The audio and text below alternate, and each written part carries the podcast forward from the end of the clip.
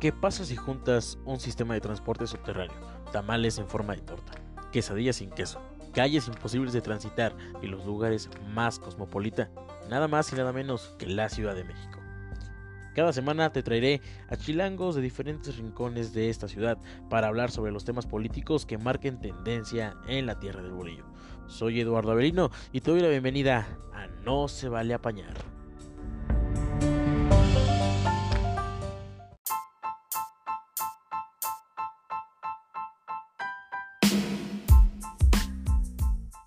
¿Qué tal bandita? Sean bienvenidos a este episodio de No se vale apañar.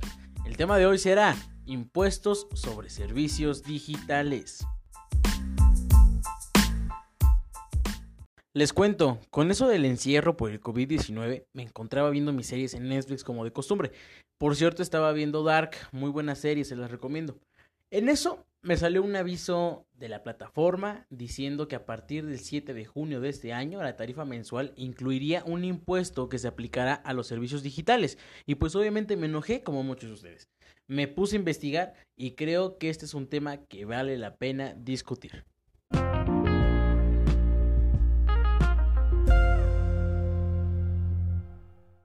Para hablar de este tema llamé a un gran amigo. Él es estudiante de economía en la UNAM, antes de administración, conocedor de todos los bares o antros sabidos y por haber de la Ciudad de México, directamente del sur de esta ciudad. Él es Pedro Córdoba. Adelante, Pedro. Muchas gracias, amigo, y gracias por esa increíble presentación. Es un gusto estar contigo.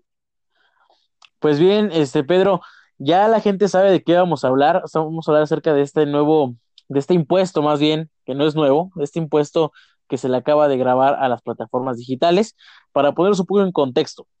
Eh, resulta que el año pasado, 2019, como todos los años, el Congreso de nuestro país discute y aprueba la ley de ingresos, que para este 2020 contempla grabar con impuestos a todas las plataformas digitales como Uber, Spotify, Cabify, Didi, Airbnb, Rappi, Amazon, etcétera. Y aunque por más que corramos, el tiempo siempre nos alcanzará. Y en medio de esta cuarentena llegó el día. Y es que la ley de ingresos les dio únicamente seis meses a las plataformas digitales para acoplarse y preparar todo con miras a empezar a pagar estos impuestos a partir del primero de junio. Las plataformas quedaron grabadas de la siguiente manera. Se puso un IVA de 16%, igual al nacional, a todas las transacciones de compra como la suscripción de Netflix. Eh, también se planteó una retención de ISR de entre 2% y 8% en los servicios de transporte terrestre y envío de bienes, aquí entre el Uber. También se puso impuesto de entre 2% y 10% dependiendo de ingresos para servicios de hospedaje como Airbnb y por último un impuesto de entre 0.4% y 5.41% para enajenación de bienes y prestación de servicios como es el caso de Amazon y Mercado Libre. Ahora sí, amigo, te traje aquí porque tú eres el experto en estos temas de, economía, entiendes esto de los números y pues me gustaría poder empezar a platicar, amigo. ¿Se vale o no se vale esta situación? ¿Tú cómo lo ves? Pues mira, eh, yo considero que claro que se vale. Creo, primero hay que definir bien que pues un impuesto es la intervención del Estado en un mercado y está contenido pues en su, es parte de su política fiscal, ¿no? Y de igual manera de la política económica. Entonces, pues claro que se vale porque cualquier actividad económica debe estar eh, regulada. Claro, claro. Pero, pero ¿cómo, ¿cómo ves eso? O sea, la gente dice, la gente lo percibe como un nuevo impuesto. O sea, uno entiende que pues sí es parte de la política fiscal de los estados, de, del Estado mexicano, que tiene derecho, tiene la potestad, porque pues, dentro del, del, marco jurídico está en orden, pero la gente lo percibe como un nuevo impuesto. Yo creo que podríamos ayudar a la gente a poder discernir o poder entender que no es un nuevo impuesto. O sea, que el IVA ya estaba, que fue creado ya hace unos muchos añitos, lo que se hizo fue esta adaptación como a, los servicios modernos. Entonces, ¿qué tienes que decirme al respecto con esto para que la gente lo pueda entender un poquito mejor, amigo? Sí, o sea, es, un error pensar que este impuesto es nuevo. Hay que tomar en cuenta que pues el comercio y la economía en general ha ido evolucionando, ¿no? Eh, con el desarrollo de las tecnologías y de las industrias, pues eh, eh, este tipo de interacción entre agentes económicos pues desencadena nuevos contextos. Tal caso ya sea el de las plataformas digitales, que mediante este proceso de globalización, pues se ha hecho más presente cada vez. Entonces, como es algo nuevo, pues no está regulado como las actividades cotidianas, de que, por ejemplo, vas a la tienda y compras un chicle, ¿no? Ya es un contexto totalmente diferente, entonces eh, se tiene que regular. Ok, perfecto, pero a ver, aquí la pregunta, yo creo que muchos se preguntan esto, ¿por qué este gobierno? O sea, ¿por qué Andrés Manuel, este gobierno es el que decide grabar con este IVA, con este ISR a las plataformas digitales? Si bien las plataformas digitales ya estaban desde el sexenio pasado, ¿no? ¿Por qué crees que el sexenio pasado no apostó por, por grabar esas plataformas digitales? ¿A qué se lo achacas? ¿A qué se lo adjudicas, amigo? Pues puede ser que eh, muchas veces la presión de organismos internacionales eh, que te orillan a este tipo de cosas, pues también pensar en las políticas que se hacen que tratan de establecer una mejor competencia entre las diferentes empresas, ¿no? Porque ya hay empresas extranjeras que militan aquí en el país y se hacen con mayor fuerza cada vez. De igual manera, pues la política del presidente Andrés Manuel debe de este, hacerse presente en este tipo de medidas ya sea la austeridad y de no endeudarse, recaudar impuestos. Entonces, este tipo de medidas se hacen con esta intención. Perfecto, perfecto. Me agrada cómo lo abordas, me agrada que, que lo ves así. Entonces, podríamos decir, o sea, a tus palabras, fue una medida correcta, una evolución de la política fiscal mexicana. ¿Así lo podemos poner? Mira, tarde o temprano este momento iba a llegar, ¿no? O sea, ya sea en el sextenio que fuese, tarde o temprano se tenía que regular la actividad digital, porque es lo de hoy, es la hacia el camino hacia donde vamos, ¿no? La evolución del comercio. Sí, claro, ¿no? Que dicen que ahora es este, este sistema comercial de servicios, ¿no? Más que nada, más de mercancías, ya son los medios servicios los que rigen el mercado, ¿no? Efectivamente, y en el contexto actual, eh, ahora en, que estamos en, resguardados en nuestras casas, pues los datos hablan, ¿no? Las, las operaciones o las transacciones económicas que se hacen por vía digital han aumentado alrededor del 180%. El tráfico de Internet está alrededor del 200% más. Entonces, claro que es una política que se debe aplicar y pues ya nos tocó. Sí, nos tocó, nos tocó. Y fíjate que es o sea, yo coincido con, lo que comentas, Pedro. Creo que es un análisis, eh, pues, objetivo, pero fíjate que también hay mucha gente que, que lo ve como una medida desesperada del presidente Andrés Manuel para poder sostener toda su serie de programas sociales, o sea, todas estas becas, todos sus apoyos económicos, todos sus megaproyectos, dicen que ya no le alcanza el dinero, que ya no sabe de dónde sacar y que de ahí vino esta situación, no meramente de, de, apostar por la evolución de la política fiscal mexicana, de poner suelo parejo para todos. ¿Tú cómo lo ves desde tu óptica?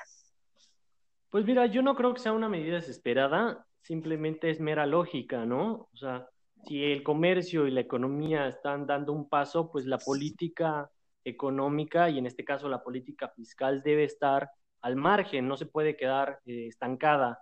Entonces, yo no considero que sea una política desesperada, al contrario, esto de contundentemente ayuda a la economía nacional y pues más adelante te voy a explicar por qué. Va, va, va, me, parece muy bien, me agrada, me agrada cómo, cómo, me, cómo me lo planteas, amigo. Pero ahora, a ver, te voy a hacer la pregunta, creo que, que yo creo que es la pregunta toral de todo esto, lo que a muchos les, les causa la espinita.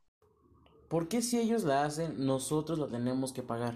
Sí, claro, mira, la clave para entender esta situación y pues la razón de por qué muchas empresas logran encajarte el impuesto, pues reside en un concepto económico llamado elasticidad y este lo utilizamos generalmente para medir el grado de sensibilidad ante un cambio en los precios. Pero pues antes de profundizar en este análisis, creo que hay que entender un par de cosas. Primero, déjame decirte que pues los bienes que consumimos poseen diversas características y propiedades, eh, pero la que nos va a ayudar a entender mejor esta situación es la de los bienes sustitutos, que pues básicamente consiste en la existencia de diversas alternativas para satisfacer una misma necesidad. Es decir, que X cantidad de bienes que sean diferentes entre sí, pues pueden satisfacer la misma necesidad. Un ejemplo de este tipo de bienes, pues puede ser la miel y el azúcar, que para este ejemplo, pues nos van a servir para endulzar un té. No sé cuál sea tu favorito, pero el mío es el de hierbabuena y pues normalmente utilizo el azúcar. Ya sea que en algún momento el precio pues de este bien se elevara, pues no me la armaría tanto porque puedo recurrir a la miel, que conserva su precio original y cumple la misma función que el azúcar, ¿no? Esto sucede con mucha frecuencia en la vida cotidiana, aunque a veces pues, pasa desapercibido. Aunque creo que las personas que más enfrentan esta situación son las que constantemente van al mercado a hacer su mandado, porque, no sé, si ven que el melón subió de precio, pues optan por alguna otra fruta, como la papaya, aunque huela medio extraño después de estar todo el día en el topper, ¿no? Sí, sí, sí, completamente. A ver, deja ver si entendí este, este, este concepto que, que, nos pone sobre la mesa, amigo. O sea, es parecido al suceso que pasa o que salió eh, en redes sociales cuando salió Blim, por ejemplo. Blim y Netflix, esa situación que había.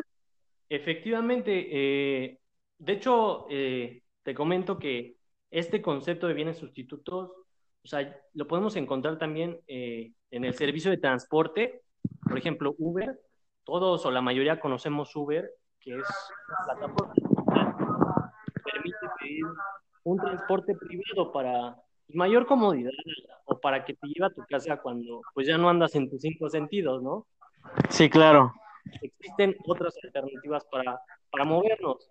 Y seguramente te ha pasado que quieres pedir uno para llegar más rápido a un lugar y ves que te está aplicando la famosa tarifa dinámica. Y pues lo piensas, ¿no? A veces decides irte en el metro, pues aunque te tengas que chutar el transporte de Atlalilco. O sea, esa situación quedamos que se llamaba, ¿cómo dijiste el concepto, amigo? Bienes sustitutos. Bienes sustitutos. Y va de la mano con esta onda de la elasticidad del producto. Sí, y mira, si nos vamos al otro extremo de la situación, pues encontramos al gigante Netflix, ¿no? Que se, en los últimos años se ha puesto de moda y fíjate que este caso es muy curioso, ya que este tipo de bien no dispone de tantos sustitutos como lo mencionas, y que yo conozca pues, solamente Amazon Prime, Blim y Disney Plus, y eso que, pues este último ni siquiera está disponible en México todavía. Y aún así el, el contenido que maneja tanto Amazon como Blim, pues no es tan amplio como el de Netflix. Entonces, pues esta situación influye en la elasticidad de estos bienes porque pues tú no vas a querer quedarte sin el famoso Netflix and Chill. Esto es lo que le permite a estas plataformas elevar sus precios, porque saben que la gente se va a molestar mucho, poco, lo que sea, pero pues van a terminar pagándolo. En cambio, si los dueños de Uber deciden incrementar sus precios, pues no sería una medida tan óptima, porque la gente va a empezar a dejar de pedir los coches y pues van a ir a preferir atascarse al Metrobús, ¿no? En mi caso, por ejemplo. Sí, claro. O que incluso, ¿no? Didi, estaba checando que Didi eh, sacó un comunicado diciendo que, ellos iban a buscar las situaciones de ajustar, de, ajustar sus tarifas para que este, este nuevo IVA no repercutiera en las tarifas que tuvieran que pagar los usuarios. Yo creo que esto, esto abre ventanas para, para una competencia, una competitividad entre empresas.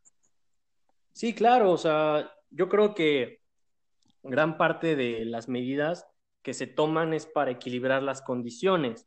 Por ejemplo, abordando otro contexto, también estuvo algún tiempo de moda la aplicación de Airbnb, que te permitía rentar con un particular una casa en Acapulco, por ejemplo, y a cambio te cobraba una pequeña comisión.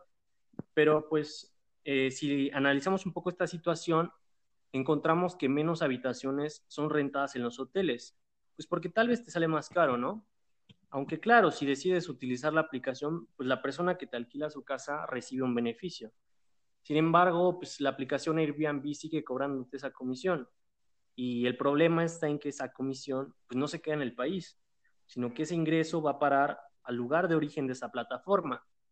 Entonces, pues la intención de estos impuestos es tratar de equilibrar las condiciones para ambos, tanto hoteles como Airbnb, y sobre todo tratar de que el valor agregado que se produce en nuestro país, pues se quede aquí mismo donde fue creado. O sea, estamos hablando que este, esta miscelánea fiscal para 2020, esta ley de ingresos, vino a tirarle un paro a las empresas nacionales. ¿Así lo pones? Efectivamente, estoy súper de acuerdo. O sea, lo podemos ver en diferentes ejemplos, tal como el caso de Uber, Didi. Pues los taxis de la Ciudad de México se ven afectados, ya sea porque el servicio es de diferente calidad, pero quieras o no, pues es un mercado que se vuelve más competido. Pero, pero, a ver, o sea, aquí la situación, yo, yo creo, ¿no? La competitividad siempre ayuda a mejorar, ¿no? O sea, yo creo que ese es uno de los debates que siempre ha estado abierto la, la, la gente, y más que nada aquí los chilangos, siempre discutimos eso, ¿no? De, de el, el rol antagonista que se le ha dado al taxista, porque, pues, porque se niega a llevarte a tal lugar, te dice no voy para allá, o que no trae cambio, o te quiere cobrar lo que quiere. Eh, o sea, esa figura que se le ha estigmatizado al taxista de la Ciudad de México y que siempre se ha preferido a esta parte de Uber. O sea, aquí esta situación, ¿crees que la gente de verdad siga apostando por, por, por, no usar el, el, el, taxi? ¿O si sí crees que, se, que esta situación, a partir de este nuevo, de este impuesto que se le graba de manera eh, primera a las plataformas digitales, crees que abra el camino para que la gente pueda a lo mejor empezar a quitarle este estigma a los taxistas, amigo? Bueno, o sea, yo creo que en cierta medida, eh, si aplicamos esta política, no vamos a esperar un mejor resultado en los taxis, por ejemplo. O sea, tiene que ser un conjunto de medidas que se apliquen simultáneamente.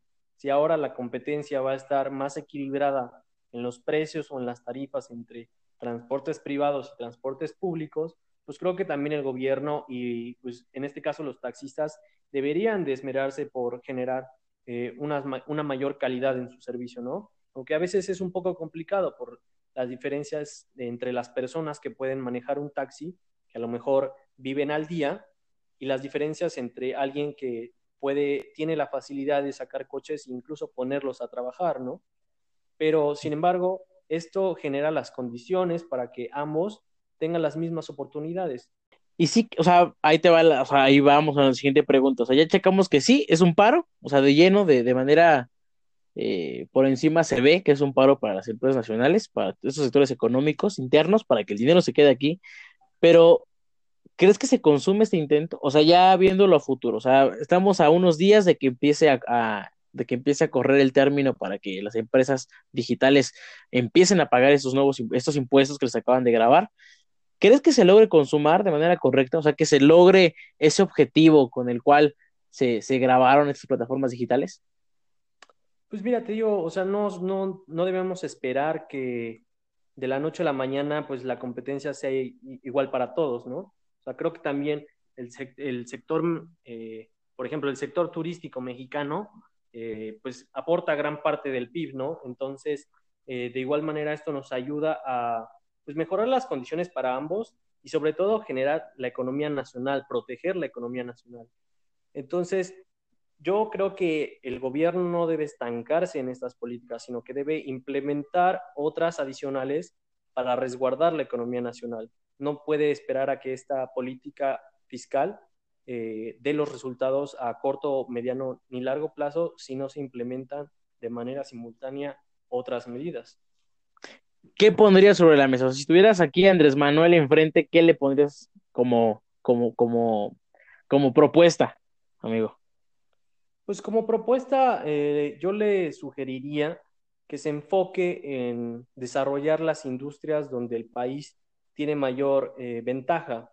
Por ejemplo, el sector turístico, ¿no? Que últimamente se ha visto reducido debido a la falta de promoción, la falta de infraestructura incluso de los apoyos que se le a la gente que labora en este, en este sector.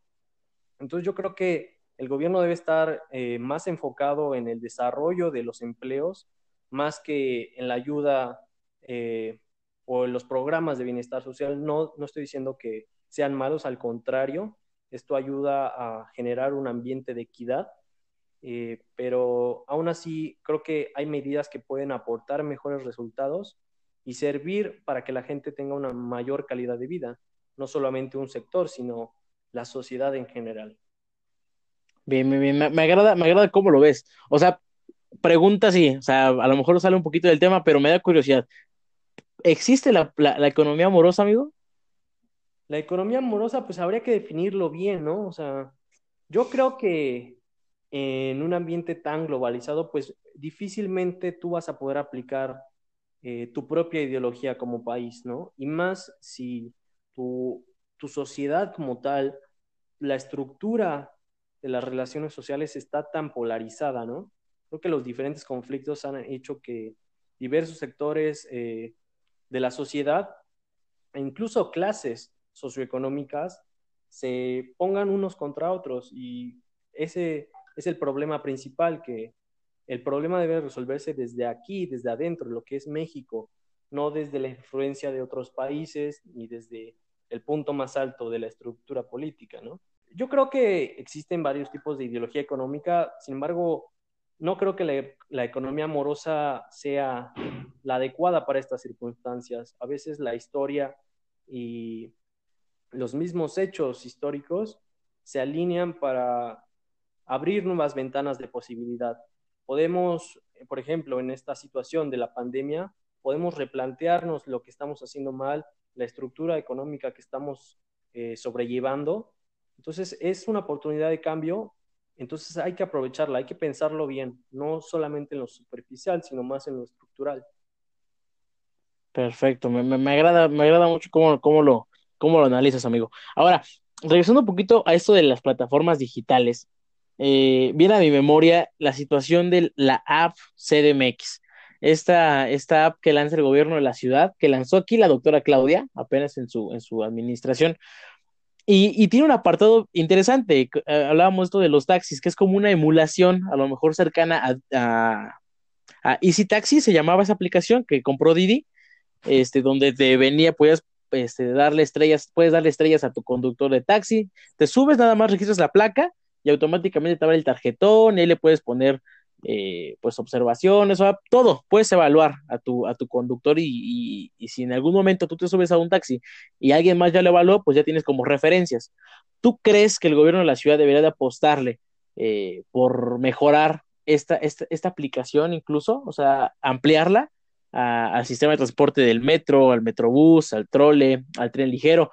¿Crees que sería una buena, una buena opción para introducirse a este mercado de las plataformas digitales? Pues mira, sí, o sea, obviamente no, en un principio no vas a alcanzar a competirle a gigantes este, económicos tan grandes como Uber, por ejemplo, pero pues es un gran paso.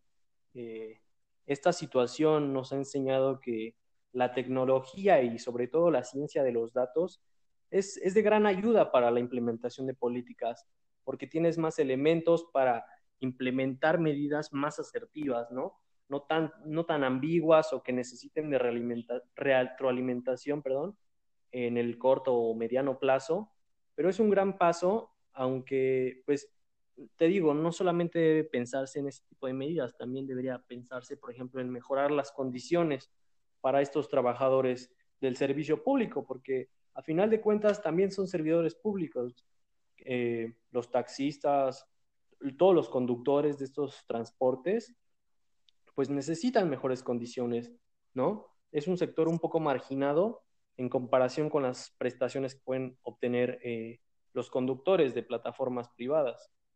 Sí, claro, concuerdo contigo, amigo.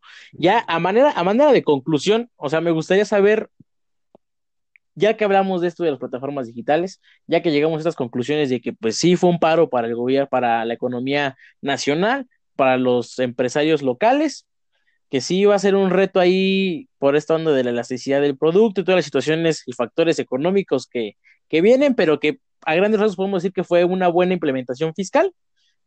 Quisiera saber, amigo, ya a manera de cierre, un poquito, un poquito de conclusiones, ¿Cuál sería tu, tu, tu, balance, tu análisis o tu crítica a cómo estamos actualmente eh, en el país, económicamente, o sea, si, si se puede? Sí, mira, eh, yo creo que ahorita más que cambios en la economía, estamos sufriendo cambios en, en el sector, eh, más bien en las relaciones sociales, ¿no? O sea, el hecho de despolarizar a la sociedad es un, un paso que debe ser muy importante. Sin embargo, esta política fiscal, pues, le va a servir de lección al gobierno. No creo que tenga los resultados que esperan. Sin embargo, va a tener eh, ciertas reper repercusiones positivas. Pero en términos económicos, pues yo creo que el gobierno debe ponerse un poco más las pilas y no dejar tanto a la ligera las decisiones que se toman. tenemos que tener en cuenta que pues, el mundo es un mundo globalizado ahora. Todo lo que hagamos pues repercute en otra parte del mundo y viceversa. Tampoco podemos estar eh, aquí a expensas de, de lo que decidan otras naciones. Entonces, creo que el gobierno ha quedado un poco tibio en las medidas. Eh, se menciona mucho que es la cuarta transformación, pero yo creo que le hace falta rigidez al, al gobierno para realmente crear una transformación, ¿no? Normalmente los hechos históricos están eh, guiados por un líder, un agente político que tenga esas ideas revolucionarias, que venga a romper los paradigmas y pues yo creo que Andrés Manuel se está quedando muy corto. Ok, perfecto. Me agrada, me agrada tu, tu, tu, tu conclusión, amigo. Este, pues yo creo que a partir de este momento sí, sí cambias algunas, algunas visiones que tenía yo sobre la situación de la política, las políticas fiscales que estaba poniendo en marcha este gobierno. Habiéndolo de manera objetiva, sí, sí tiene su lado, su lado positivo. Concuerdo contigo, hace falta, yo creo que hace falta liderazgo, liderazgo y, firmeza a la, a la, hora de tomar decisiones. Creo que sí coincido, le, está, le están faltando ganas. Yo creo que son ganas, es voluntad política tal vez, tal vez hay intereses, pero yo creo que eso ya da para otro, para otro podcast. Amigo Pedro, te agradezco tu compañía y que nos hayas ayudado a entender un poco mejor todo este show, que sí es, eh, sí necesitas un poquito de técnica o saber conocimientos económicos para poderle entender. Eh, te agradezco, amigo, que nos hayas acompañado. Tus redes sociales. Muchas gracias a ti, amigo, por la invitación. Pues me pueden encontrar en Facebook como Pedro Córdoba. Tenemos una página en Facebook, se llama La Mesita Roja donde constantemente estamos publicando eh, artículos sobre temas económicos y políticos para que nos vayan a seguir y a leer. Perfecto. ¿Y en Twitter no estás, amigo? O, o... Bien, como Pedro Córdoba. Pedro Córdoba también. Pues eso es todo, bandita. Les agradezco que nos hayan escuchado. Síganme en mis redes sociales, en todas como arroba eduavelino. Eh, compartan este capítulo y nos vemos la próxima semana con otro capítulo de No se vale apañar.